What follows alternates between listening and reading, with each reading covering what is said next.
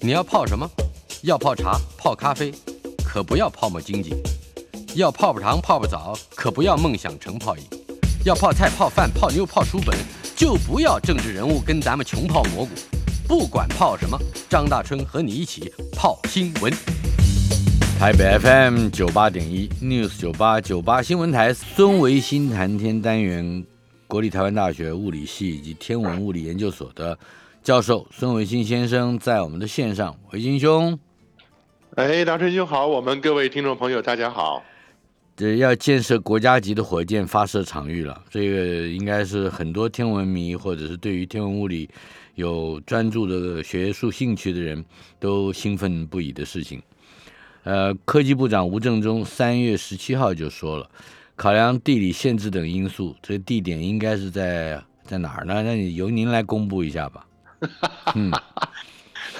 我觉得这是个荣耀，由我来公布，不是我公布的啦，这是 国家选择的了哈。嗯。但是我觉得很好说，虽然说是科技部长吴正中吴部长去公布的啊，那其实是跟这个太空中心的主任吴宗信吴教授有很大的关系啊。嗯因为他来自交大，本来就是一个呃火箭发射的科学家。嗯哼。那他过去从年轻开始就是呃着迷于火箭发射。我记得我请他到台大展望演讲的时候，他还真的带了燃料。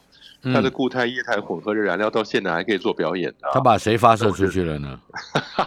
还好我还在现场啊。嗯哼，反正他能够呃，他就是在新竹的海边嘛，带着学生，带着助理啊，是自己扛着火箭到海边去试射。所以你可以看他对这个火箭那个科学的痴迷啊。嗯，那后来呢，他就当上了这个国家太空中心主任。最近去年的时候是。那我觉得很好，也就是因为我想是他的推动跟他的专业知识理解，所以科技部今天才能说，看是不是二零二四、二零二五年能够把这个发射场建设完毕，二零二六年就发射。哎呦，这速度比那个波音快得多了。嗯，那个吴吴宗信教授他还表示，通讯卫星在二零二五年就可以发射第一个低轨的卫星，是我们自己发射，对不对？啊，不是不是，那是交给别人去发射，还是交给别人发射？对对对，我们所谓的发射场只是我们自己试验性的发射低轨道的火箭呐，测试火箭而已。那真正你要能够有把握、可靠的把一些未来要长期应用的卫星发射到地球轨道去，那还是找是 超级不喜欢的马斯克。关于这个这个话题，很重要的一点就是，过去我们也不是没有发射过卫星，都是主要是照相啦、气象，而二零二五年会是第一个通信通讯卫星，对不对？呃，如果讲实用的话，看你怎么样定义嘛。因为早年一九九二年，我们刚参加了国家太空计划是，那时候还不是太空中心的。嗯，在工作的时候呢，第一颗那时候叫中华卫星一号，华为一号。是。本来有五个机一个五个仪器的，嗯，后来减缩到三个。那有一个研究地球大的电离层的，另外一个叫海洋水色照相机照海洋水色的，嗯哼，第三个呢就是通讯实验。所以通讯设备也已经有过，嗯嗯，对，都有过，都有过。但如果说现在可能是呃，台湾自己能够做比较稳定、可靠、长期实用的这种通讯卫星啊，发射上去就可以自己用了，而不对，不是一种科学实验的态度出来的。嗯，那国际所谓的国际低轨道和国际次轨道的意义是一样的，是吧？呃，次轨道不一样，次轨道是不进入轨道叫次轨道哦。我们叫次轨道，大陆叫亚轨道。嗯哼，就是说你射上去，哎，那个火箭还不见得会低，它的高度可能很高。啊，就是说我们以前刚开始太空计划的时候，跟那个什么 U C Berkeley 波克。嗯哼，再来，呃，喂，哎，我们通讯好像有一点麻烦。喂，听得到吗？现在听得到了。哦哦好，对他们的太空实验室很有经验呐。嗯哼，我们跟他们合作发射探空火箭嘛。是，那那个探空火箭呢，可以射到九百个英里，九百个英里就是一千四百公里啊。嗯哼，哈勃望远镜跟太空站也不过就在四百五百公里左右嘛。嗯，它能够射到一千四百公里的高度，但是呢，它不进轨道，直上直下，上去了以后再再落下来。那所以呢，这个就叫亚轨道、次轨道了。啊哈，进入轨道的话，就是你给它一个足够大的侧向速度，射上去了以后呢，它就绕着地球转。嗯哼。但是如果你不给它侧向速度，上直上直下的话，嗯，有些任务并不需要让它进轨道的话，就是叫叫次轨道。是这样。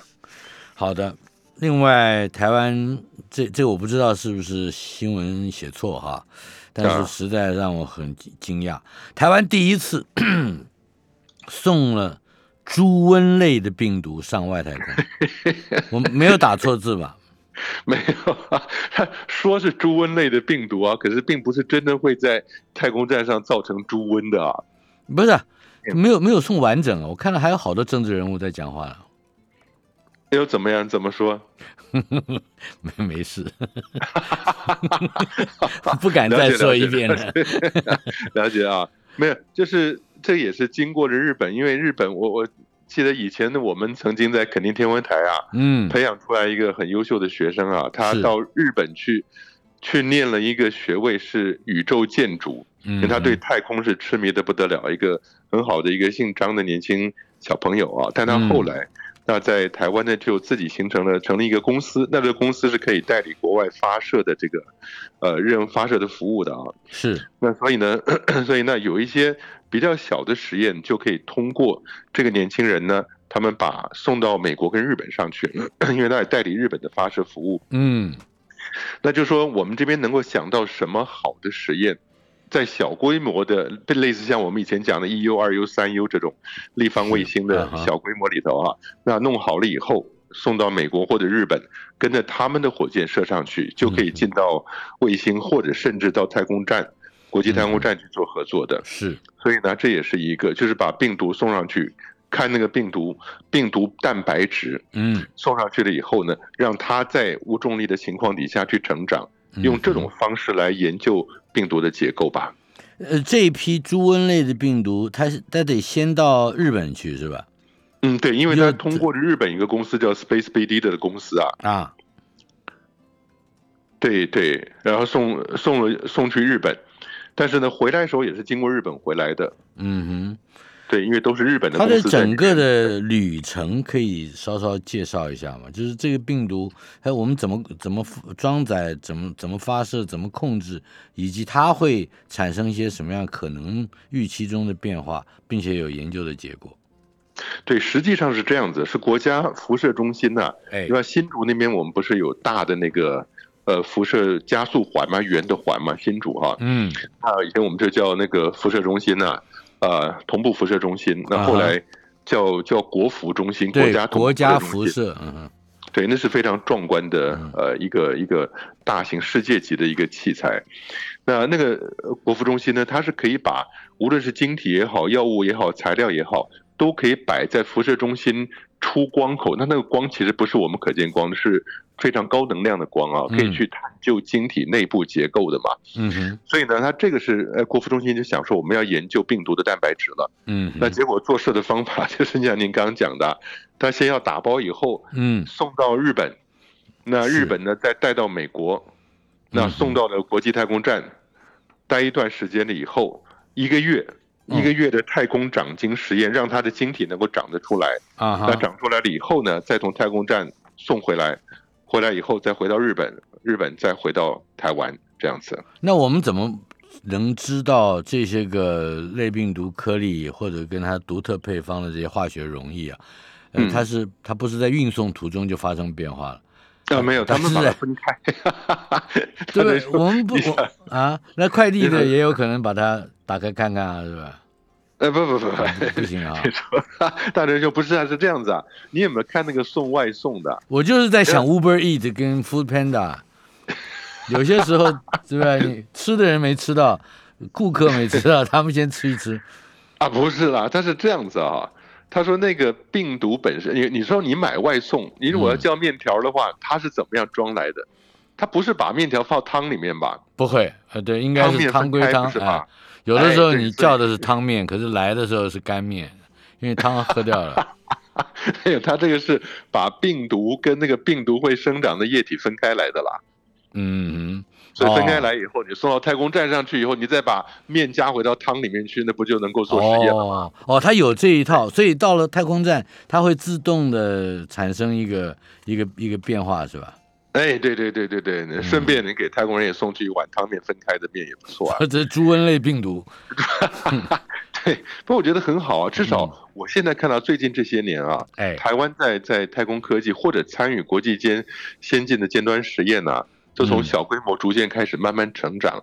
因为我觉得这种事情就是你要做，要去做以后才会学到里边，其实不是那么难，累积的知识，那个知识就是可贵的经验了。就这样一步一步做，没有什么取巧的方法的。嗯嗯，对，专家还表示说，如果这个样本的经过大概是有几一两天的时间，是吧？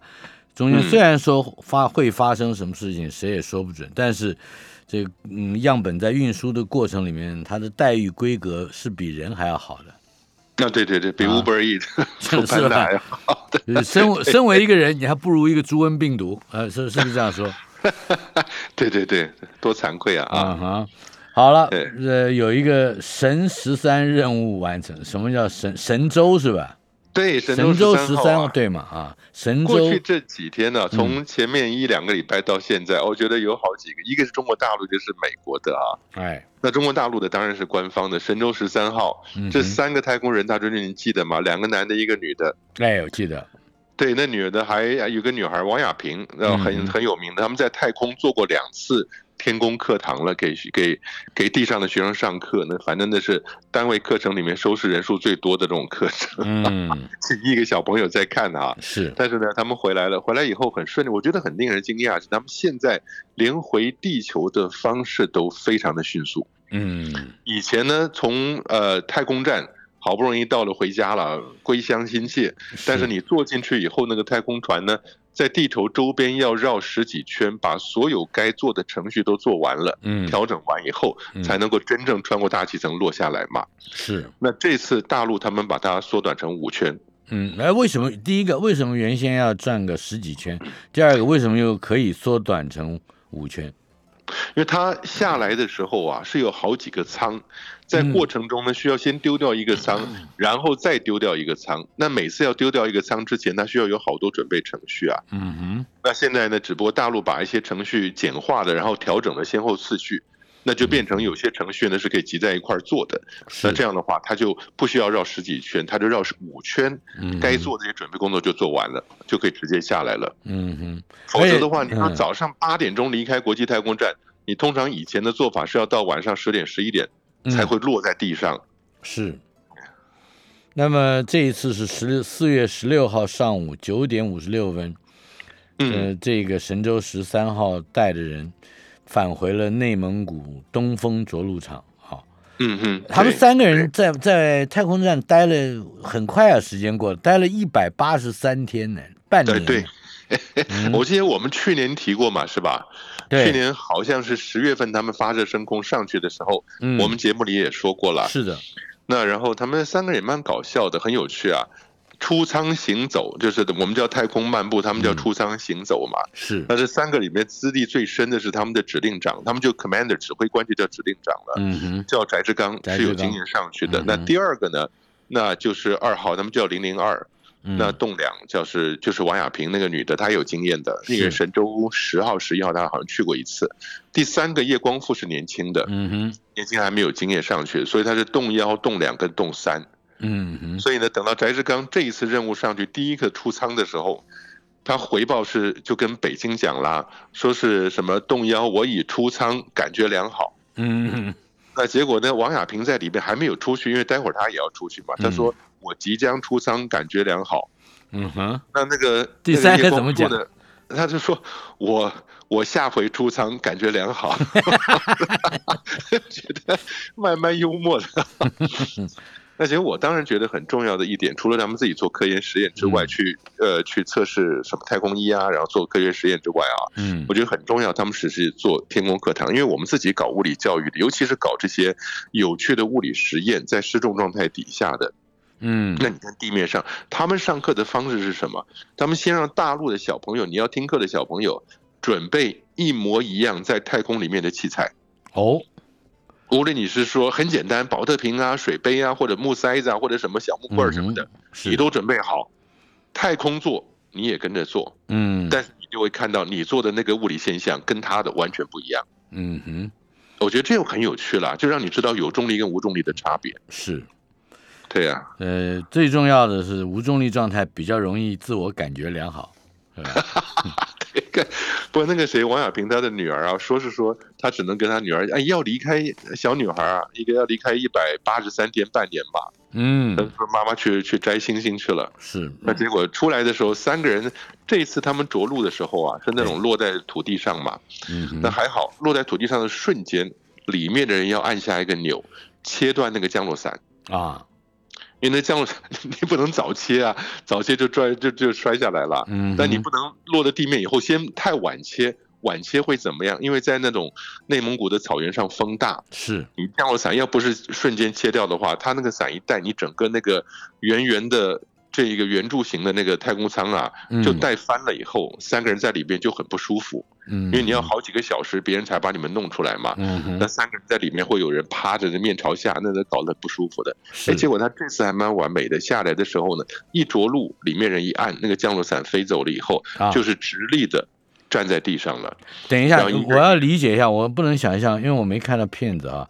他他这降落伞是针不是针对个人的，不是个你身上背一个，是那整个太空舱背一个，对吧？对对对，太空舱太空舱哦，有点像是一个什么，像窝头，或者是像一个那种甜点呐。你讲窝头谁知道？像小铃铛，一个一个可爱的铃铛形状的那样的太空舱，嗯，底下稍微宽一点，上面稍微窄一点的，是。但是在太空舱顶端会打出去一个降落伞，先是一个引导伞。引导伞是小伞，小伞出来以后，它的力量再把大伞拉出来。嗯，对，然后大伞打开了，大家就放心了，因为它这样就安全了嘛。下一回，下一回你要是形容窝头的时候，你就说杯子蛋糕就可以了，我们就懂。对对对对，是不是？杯子蛋糕 真要命。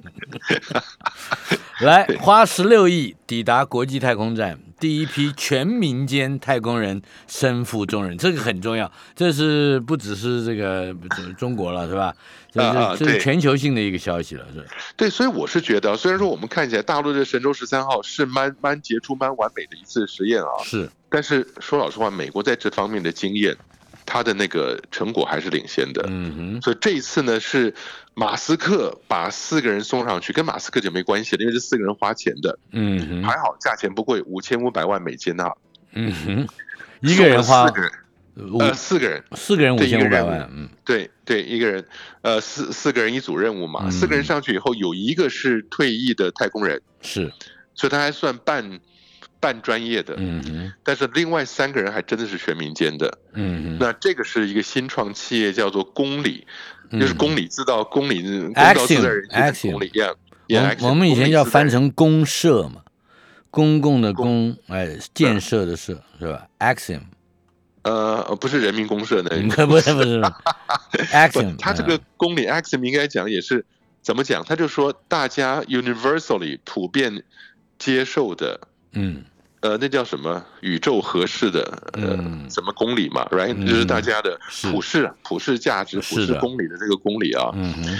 那这个公理的 新创企业公理公司呢，它的目的是希望把民间的太空气氛带起来。嗯哼。所以这四个成员呢，送到了国际太空站上去了，在那个上面呢，待了有十七天。十七天。哎，我觉得很搞笑哎，为什么？因为他原来打原来打算只待八天的哦。四月八号，台湾时间四月八号，他那边四月七号上去。嗯哼。那其实你说待八天，四月十五号不就下来了吗？嗯哼。可是呢，下来的时候底下的回收厂天气不好啊哈，所以又待了，所以就多待了几天。对的，我不知道那钱是不是五千五百万美金再按照这日子往上加啊？没有，你耽误我行程，我还要你赔钱呢。对吧？哎，说的也是啊，有买那个耽误行程的保险，是不是？但他们做了二十几个实验在上面啊，这对，就说是在停留在太空站期间执行了二十五项任务。对对对，可以大致上解释解释吗？我他们那有有做些有趣的什么癌癌症干细胞啊，呃，迷你肿瘤的研究啊。那然后在微重力环境里面看有什么加速老化？哎，你们四个年纪都大了嘛，加速老化的特性啊什么的，所以他们比较偏向医学这一方面的。我觉得这就是民间会需要的，因为未来你迟早要迈向太空啊。那在太空里面的医学跟生命科学跟这些我们讲生物科技啊什么的，是比较重要的。以前的大志兄，你记得以前我们说马斯克送了一些民间的什么 Crew Four 上去啊？嗯，那就几天上去绕一绕，观光的有钱人就是了。是，现在呢，他从八天来延长到十五天呢，这样子这种做法，我觉得很有意思的是说，他真的让大家觉得，你即使是一个民间的，除了那个前太空人之外，另外三个付费乘客呢是房地产投资人。还有加拿大是美国人，嗯。加拿大的一个投资人兼慈善家，还有一个是曾经是以色列的战斗机飞行员，嗯，这是美国、加拿大跟以色列三个人。孙维新谈天，国立台湾大学物理系天文物理所研究所的教授孙维新先生在我们的线上，维新兄，哎，大春兄。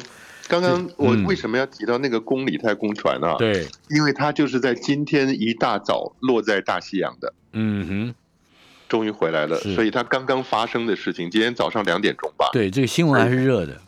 Yeah，Yeah，很精彩。对，哎，他这这些个人物，刚才说了，除除了这个飞行员是有一点经验的，嗯，专业的太空人之外，其他都是民间人士。嗯，对，包括了有影响力的投资者和慈善家，呃，是吧？企业家，嗯，当然他们也都在这一次的行动之中，号称是任务专家了。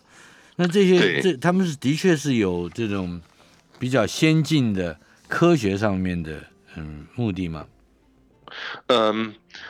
我我想主要还是朝向商业跟民间使用，加上观光娱乐这样子的方向。嗯，因为科学上这些实验呢，恐怕不是一个呃业外的人能够做得到的啊。但我觉得呃有趣的是说，嗯，他们上去以后下来啊，我希望不要产生一个印象，让大家觉得进太空很简单。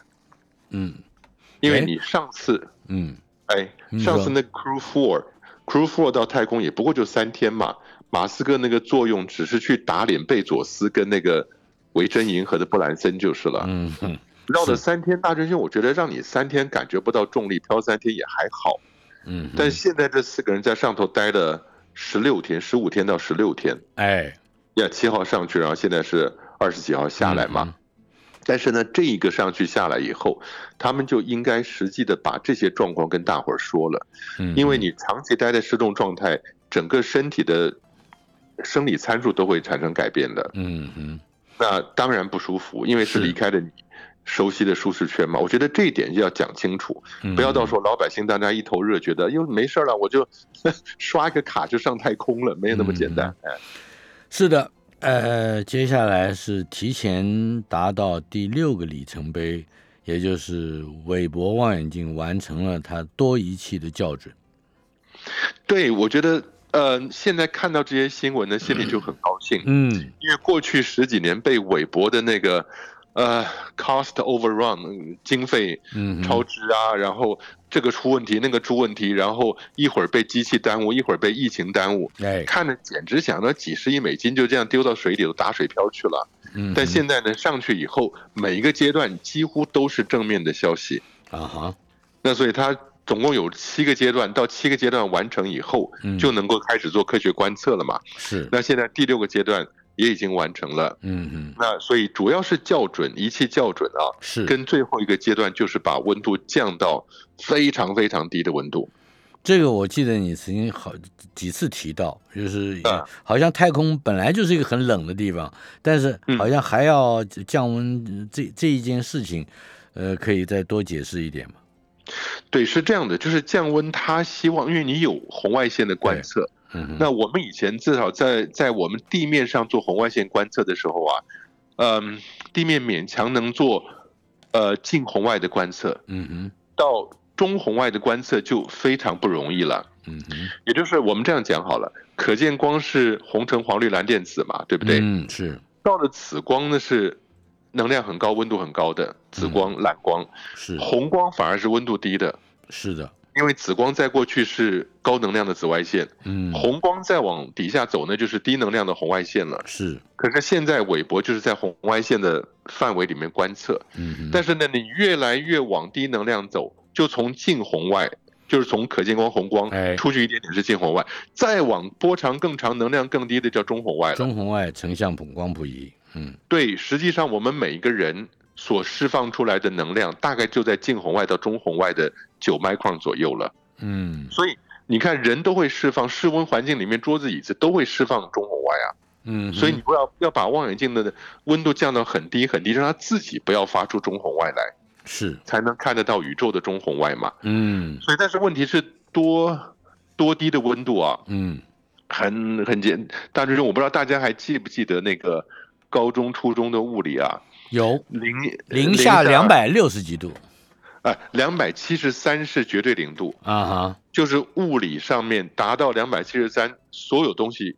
归于静止，那个是绝对零度啊。嗯，那我们正常的摄氏零度，我们习惯的摄氏零度的冰点啊，嗯，是正的两百七十三度，是，也就是我们正常习惯的冰点呢，是比绝对温度要高两百七十三度的。那现在韦伯终于把它降到零下两百六十七度了。哦，只差六度，只差六度就到绝对零度，就等于是绝对温度的六度啊。嗯。那所以我觉得这个很很真的很不容易，科技上一个大突破啊！因为你把它送到了那个 L two 那一点去，哎，把底下的五层遮阳板全部张开的像个行军床一样，不是？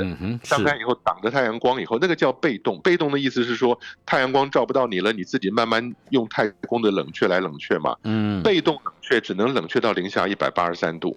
哦，那等到到了那时候以后，就要启动它带上去的液态氦。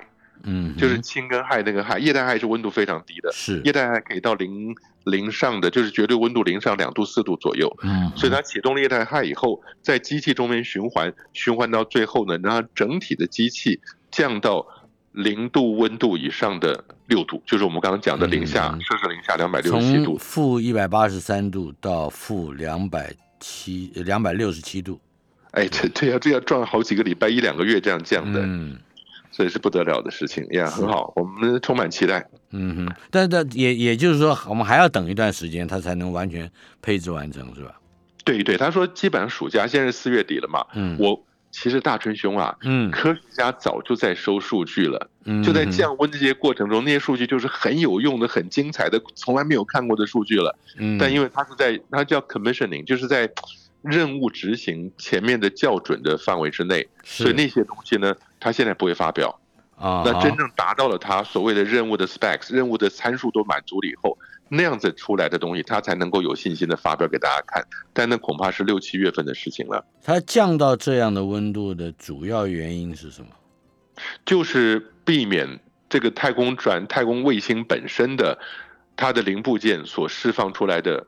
那个影响，嗯，因为它不单是说它本身有温度，因为它本身也是有一个温度的，有有温度它就会释放红外线，嗯，因为你可以想象，我们讲说三度呃三度 K，那还会有一个宇宙微波背景辐射是三度 K 释放出来的。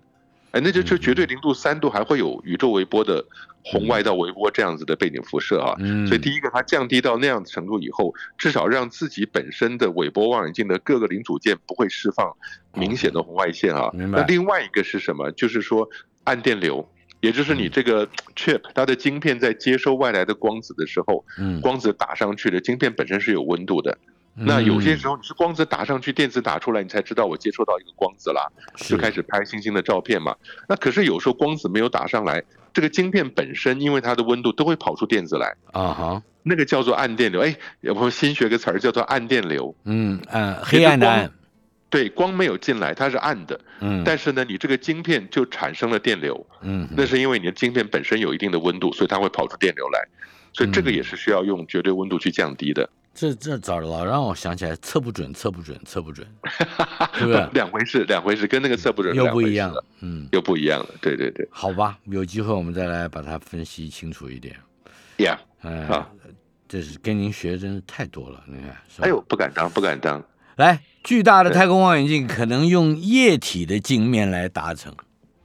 哎呃，我觉得这个很 液体，嗯。它这个液体有两种概念啊，哎，一个是说你把它做出一个液体的膜来，然后呢，到了太空以后，你把液体灌进去，嗯，另外一个呢，是我们以前在，哎呦，零五年探索物理博览会就搞过一个液体望远镜，嗯哼，哎，我们在地面上做，是。它那个那个筒子，那个金属筒子，我们做了一个大概五十公分的金属筒，嗯，那个金属筒底下让它转圈圈。开始等一下，等一下，等一下，你讲五十公分的金属桶是五十公分直径是吧？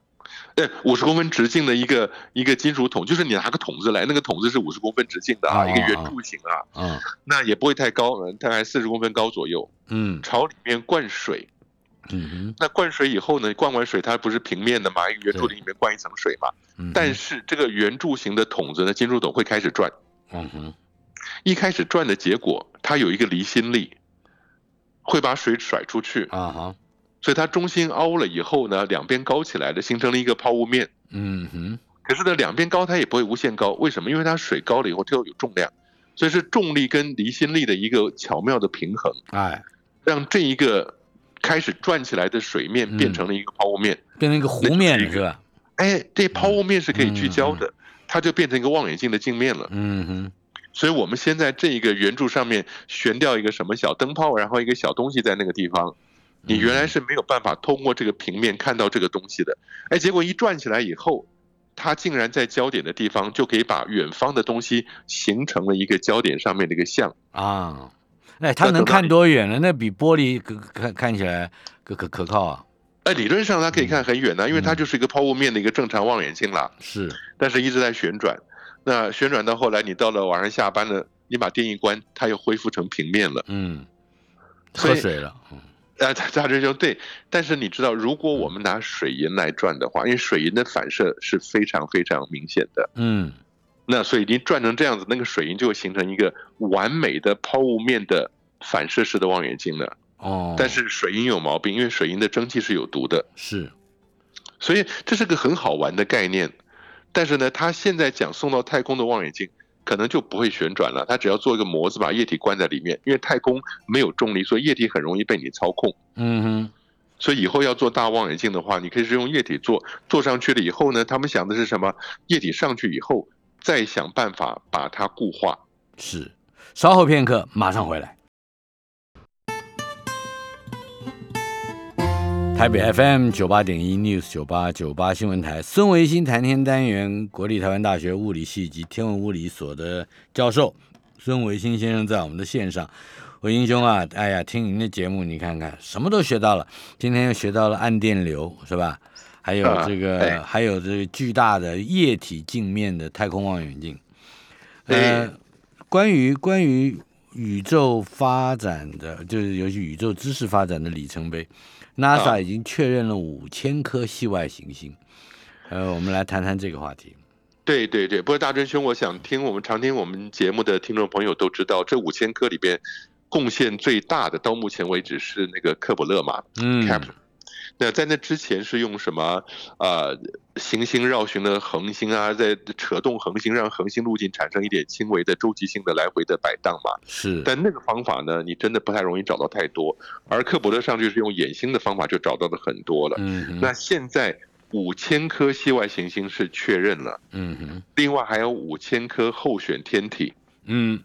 所以就是你看克伯勒他在观测了几年的功夫啊，我们就能找到至少一万颗。嗯。还会上吗？因为它不断的在分析那些 data，我就觉得系外行星简直就是一个新的宝藏了。但是顺这个主题往下发展，现在科学家们又发展了别的东西，想办法去研究系外行星上到底它的大气层里面包含着什么样的物质。嗯，甚至我们今天有个新闻没有挑进来，嗯，那有系外一些系外行星甚至还会有一氧化系。嗯哼。那我们表面的泥土石块是二氧化系嘛？嗯，那一氧化系跟二氧化系是可以通过化学作用转换的。是，一氧化系热到能够在大气层里飘，偶尔还会下岩石的雨。哦，我觉得这个很有趣，就是说你找到个系外行星啊，它正面对着它的太阳，因为已经锁定了啊，它就是一面对着它的太阳，它的母恒星，另外一面永远是黑夜啊，两边温度差很多。是，那温度高的就能够把表面的系。变成了云，进到了它的大气层里面，中了以后就掉下来，下雨。哎，对，对，下雨。两边温度差很大的结果呢，那热空气上升，冷空气下降，就会产生强烈的对流。嗯，在热冷交界地方，强烈对流就会产生这样子行云致雨，而下的是岩石的雨。啊，我觉得系外行星真的太好玩了。嗯哼，对。那么关于这个 NASA 已经确认五千颗系外行星，里面还包括了可能我们最有兴趣的，比如说像。接近地球的这种小型岩石的这个核心，对不对？还有超级地球，啊，或者是像海王星缩小版的迷你海王星，还有同时围绕两个恒星运行的行星，这各各种变化都很多。对，一般来讲，在系外行星，我觉得，哎，大真兄，咱们今天再学点新知识啊，嗯，就是在说研系研究系外行星的科学家里面，把我们找到的别的地方的行星分成四类，嗯，那一类就是我们讲 Super Jupiter 比木星还要大的。是木星的，那另外一类呢是海王星，因为海王星是地球的四倍大。嗯哼。那从海王星再往下来，如果是地球的一两倍大，就叫做超级地球了。超级地球。对，所以会有，呃，但是因为科学家特别喜欢我们的地球，所以地球的标准很严格啊。嗯。你要跟地球很像，我们才叫地球啊。那比地球再大一些的话，就叫超级地球。嗯。再大一些就是海王星了。再大一些是木星，所以热木星级别。对，一旦到了木星的话，你知道它发现了就不太容易再增加了，因为木星很大，很大，你找到很容易找到了。一批找到以后，你剩下来能够去找出来的，就是超级地球跟地球的数量不断的往上飙啊。嗯，那真的是很多，所以看了以后会觉得，哦，以后 人们如果不受时空限制出去的话，你有太多可以去找的类似地球的行星了。嗯哼。另外，我们呃对于火星的开发也有相当长一段时间了，呃，火星的地表也好像也能够欣赏到许多不同的天文现象，对吧？对，我觉得这个真搞笑。大主持，您看的照片没有？哎，那你说这个双胞胎火星车拍的是吧？对对对对对，精神号的、机会号拍的，毅力啊，毅力毅力号拍的，嗯，这是那个 Perseverance 毅力号拍的啊，是。他拍的是什么呢？拍火星上看日食。嗯哼，哎，大春兄，我们在地球上看日食，大伙儿都知道是月球走到了地球跟太阳之间嘛。对，那月球把太阳呃整个挡到了，或者挡到一半，所以有日偏食、日全食的。嗯哼，火星也会哎，因为火星有两个小的卫星，哎，绕着火星转，所以它总会，而且更常发生，会经过太阳的前面，把太阳挡掉。我记得就是 Phobos 是吧？一个。对，Phobos 跟 Deimos，一个叫对 Phobos，一个叫恐慌，一个叫惧怕。嗯哼，那可是问题是很好笑的是，这两个卫星小的不得了，嗯，然后形状又不圆，嗯，一个像马铃薯，一个像狗骨头的啊。是，那从太阳前面过去呢，就会把太阳挡掉的一个奇形怪状的一块东西。嗯哼，所以真的没有地球的日食那么精彩。但是呢，它经过的太阳前面，又因为它这个卫星虽然小。一个是二十公里，一个是十二公里。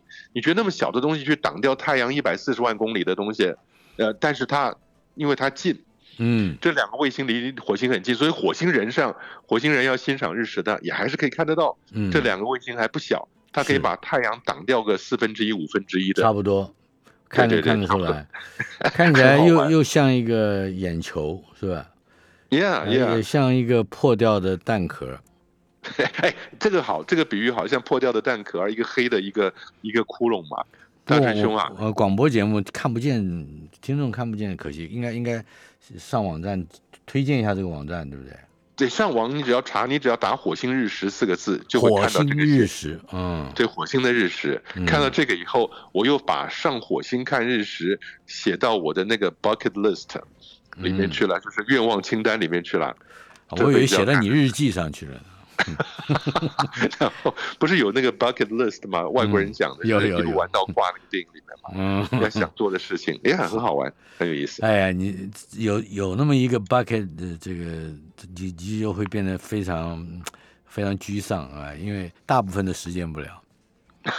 人生苦短，哎，不管，生活充满着积极性啊，不是吗？我们两个就不一样，你看奇怪吧？对对，我们两个是反向运行的这个天体。啊，偶尔会在很遥远的地方见一面，错错个身是吧？火星上的音速很不一样，来来说说这个，这个也是我没听过的。因因为音速声音传播的速度，它是一个疏密波，它是空气震荡造成的速，呃，你把声音传过去嘛？是在地球上面正常一大气压底下。二十度 C 的正常温度啊，空气传播的速度很清楚，每秒钟三百四十三公尺。嗯，就大家记得每秒钟三百四十公尺就是了啊。是。到了水里面，因为水密度高了嘛，每秒钟一千四百八十公尺。是。那如果到了钢铁的话，每秒钟是五千公尺。嗯。所以固体传音的速度远超过液体，液体超过气体了。是，但到了火星上，它的它的大气压是我们百分之一嘛，密度是六十分之一啊，嗯，所以它的速度呢，测量了一下，哎呦，每秒钟两百四十公尺，很慢。对，你觉得慢了，嗯，但是故事不是这么简单，嗯，它本身火星上百分之九十五是二氧化碳，哎，它跟我们空气组成不一样，是，所以二氧化碳传递声音的方式呢，高频跟低频是不一样的。哦，哎，这个很有趣，它它，但你听到的一个乐曲里面有高频跟低频，可是你听到的时间不同，对不对？对，你在火星没有办法办户外音乐会了，嗯。那那声音是什么形态传过来的呢？高频的就随便抓个高频的声音啊，它比低频随便抓个，也每秒钟要快十公尺。高频的会比较快，高频比较快。对对对，所以你一个女孩一个男孩同时在远远的地方叫大春兄啊，不不是这样说的，就你跟周玉蔻同时叫我，对吧？我会先听到周玉蔻确诊的。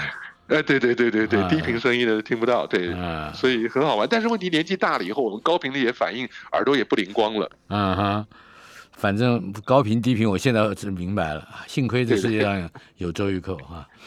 我们还有一分钟的时间，太阳活跃程度超乎预期。对，我觉得今天有两个新闻，一个是这个太阳活跃程度啊，台北天文馆，我觉得很好，天文馆不断的发呃发展发发出来这个的太阳表面黑子有多少克嘛，说是会影响电力。我跟你讲，台北市天文馆一定有受到政策指示。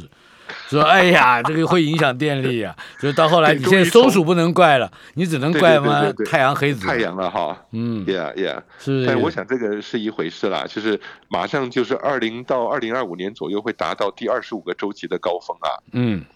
上次二零一三、二零一一四左右是一个一个低潮嘛，嗯，啊，一一个一个低潮下去以后，现在过了五六年以后，是，那是高潮。二零一三、二零一四是高潮，上次讲世界末日嘛，对，那到二零二零年左右走到了低潮，那现在看起来又又 pick up 起来了，但这次起来的话，好像速度比以前来的快，也就是太阳黑子增加的速度跟它的数量。那比我们根据我们在三月份看到的，或者是不个发现的这个闪焰事件，一百四十六次，好像也是破纪录的，是吧？对对，也是破纪录的。但是大正是我想讲一下，那现在美国不是有个帕克 Parker 那个太阳的什么望远镜吗？对，以前我们讲过，都甚至跑到太阳日冕里面测量嘛。日冕里，嗯。对，但他命名的那个 Eugene Park 那科学家啊是刚刚去世了，九十几岁刚去世了，所以我觉得这这这是很重要的一个人，我。